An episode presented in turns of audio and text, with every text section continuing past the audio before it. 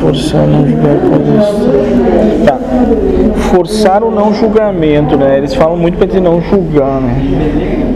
Eu não poderia estar mascarando uma necessidade que possa existir de passar pelo mesmo, tipo assim, se tu não julgar, tu não vai passar pelo mesmo.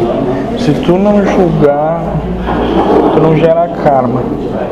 Mas eu não estaria me mascarando uma necessidade de eu botar para fora tudo isso e passar por tudo isso para ser mais verdadeiro do que ser uma, uma hipocrisia, sabe?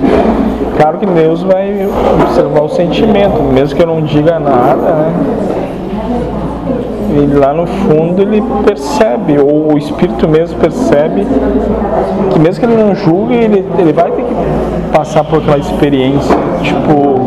O que tiver que ser. Marginalidade. Irá ser, independente da vontade, julgamento, Sim. que seja.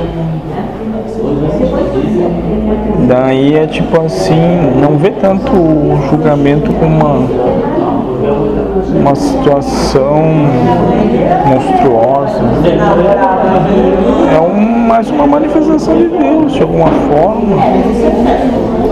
Se sente bem julgando, Ah, tem que ser um sentimental envolvida. no final das contas, sempre sabe que é certo ou errado.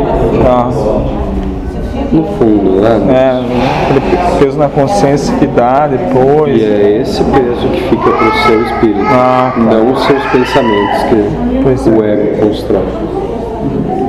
que talvez seja a pergunta aqui ou não, mas a pessoa pode ter julgado um monte e não ter guardado nada, né? Foi da boca para fora.